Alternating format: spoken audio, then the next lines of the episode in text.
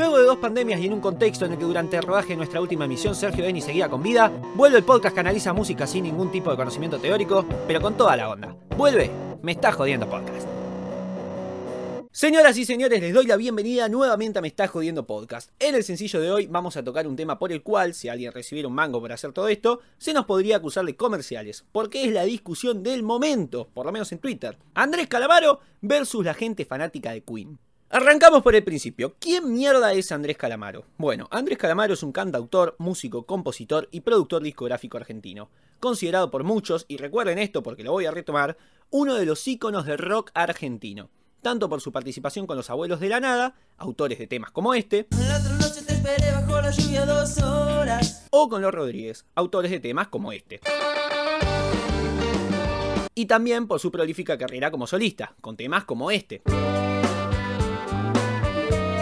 Resulta que este hombre, que tuvo su auge en los 90, tiene en su poder una cuenta en la red social Twitter, en la que desde marzo de 2018 se dedica a comentar lo que se le cante el orto, pues esa es la función que ofrece Twitter, poder comentar lo que se te cante el orto. Luego de varias polémicas con sectores diversos de la sociedad, tan diverso como migajas hay en un paquete de pepitos, llegamos al 10 de julio de 2020. Ese día, el señor Calamaro se levantó, se hizo un café, puso Ángel Lebrito en la tele, se sentó en el sillón y tronando los dedos abrió Twitter.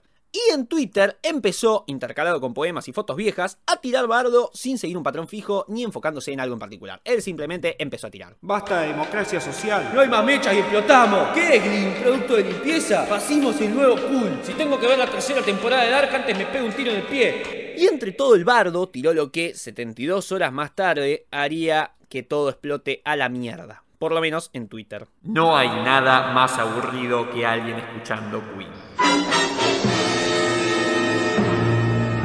Fundamentó ni siguió hablando del asunto, fue un comentario aislado y todo siguió normalmente.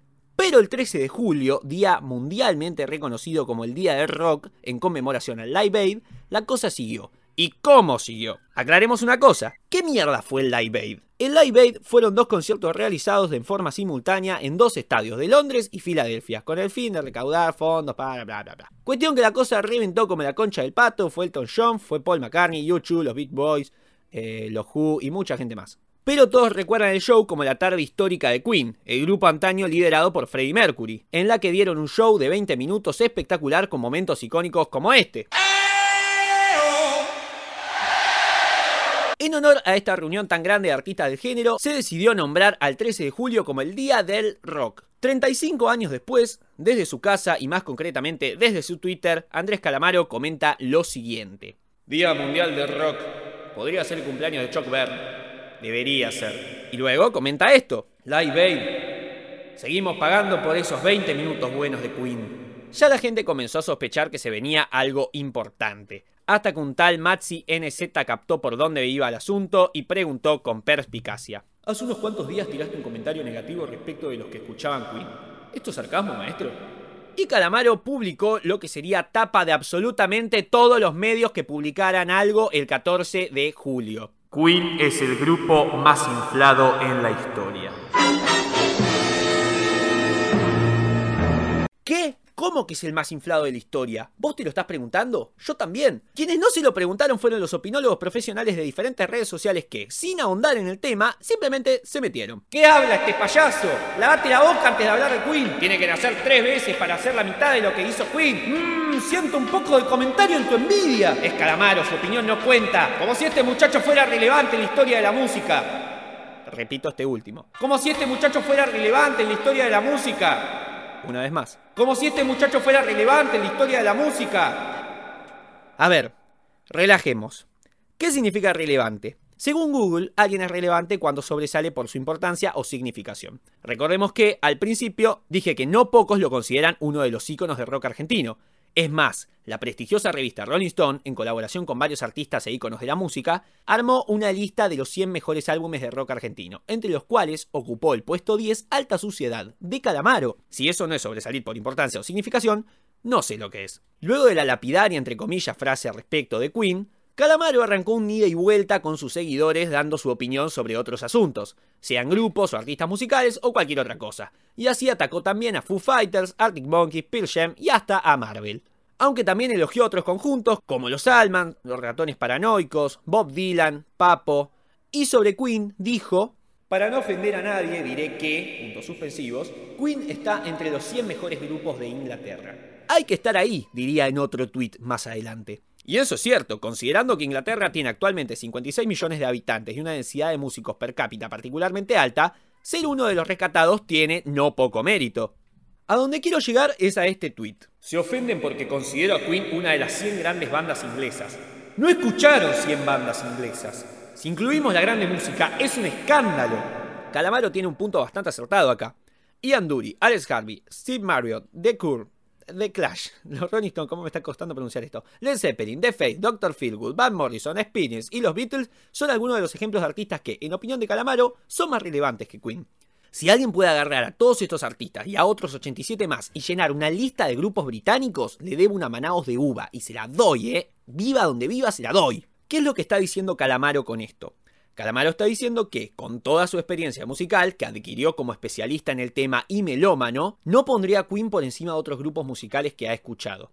Considera que la industria, que de hecho hace poco sacó una película del grupo, le dio a Queen una relevancia avasallante en comparación con otros artistas que, en su opinión, fueron mejores. ¿Estoy yo de acuerdo? No. El mérito de Freddie, Brian, Roger y John me parece innegable y su llegada al público, así como su valentía revolucionaria e innovadora, demostrada al publicar cosas como Bohemia Rhapsody o A Night at the Opera, me resultan motivo más que suficiente para por lo menos justificar su vigencia actual. No estoy de acuerdo con que estén inflados. No podría juzgarlo de los 100 grupos ya que yo tampoco conozco 100 grupos ingleses. Calamaro dijo, además, Queen no existe como influencia. Nadie se inspira en Queen. Esto, además de estúpido, me parece inchequeable, totalmente inchequeable. Pero también dijo que hay tres discos que le parecen buenos y que tiene letrazas, como God Save the Queen. Hubo uno que quiso escracharlo, poniendo una captura de dichos suyos elogiando a Queen en 2018. Y Calamaro le respondió, sí amigo, dije que son de las 100 mejores bandas del país. Y acá es donde quería llegar. ¿Por qué esa necesidad de agarrar un héroe y un villano? ¿Por qué desean tanto que las cosas sean tan simples como la tapa del diario? Se la agarraron con un tipo que dice que Queen es una gran banda, pero no tanto, y lo transformaron en un calamaro odia Queen. ¡No! No todo es blanco o negro, protagonista antagonista, bueno o malo. No todo te tiene que encantar y si no te encanta es porque lo detestás. Y Calamaro la pudo haber pifiado con sus dichos, pero no por eso su obra se vuelve mediocre. Fanatizarse y no saber ser una persona crítica también es malo. Queen tiene música de mierda. De hecho, ellos mismos se ríen de uno de sus temas en la película, que es I'm in Love with My Car. Pueden ser espectaculares, pero no deja de ser un conjunto de seres humanos propensos a equivocarse, como vos, como yo y como la bomba tucumana. No hace falta totalizar y decir Calamaro bardeó a Queen, por lo tanto ahora Queen es mejor que antes y Calamaro es una escoria. Por eso es que me hinchó tanto las pelotas ese comentario sobre que directamente Calamaro no es influyente. Basta de absolutos, basta de soberbia. No tenés que tener cinco balones de oro para opinar sobre Messi, ni tenés que estar 100% de acuerdo con alguien para seguir su obra. No por concordar en algo con alguien del bando opuesto vas a estar traicionándote, ni a vos ni a eso que llaman principios. ¿Qué son los principios? ¿En serio nos vamos a limitar a hacer solamente un conjunto de reglas? Vamos, gente, somos más complejos que eso. Obvio que Queen son mucho más importantes, talentosos y trascendentes que yo, que soy un peón en la estancia del rock, un marginal cantando en un idioma que no es el inglés. Es una opinión profesional, nada más. Y ese es mi pie para retirarme. Gente, un gusto volver a estar acá, espero que hayas disfrutado el sencillo y que todavía mejor te haya puesto un poco a pensar. Encontrá este bonito podcast en Instagram en arroba mej-podcast, repito, mej-podcast. Yo soy Tomás Agustín Carli, nos vemos pronto para el próximo podcast de esto que fue Me estás jodiendo.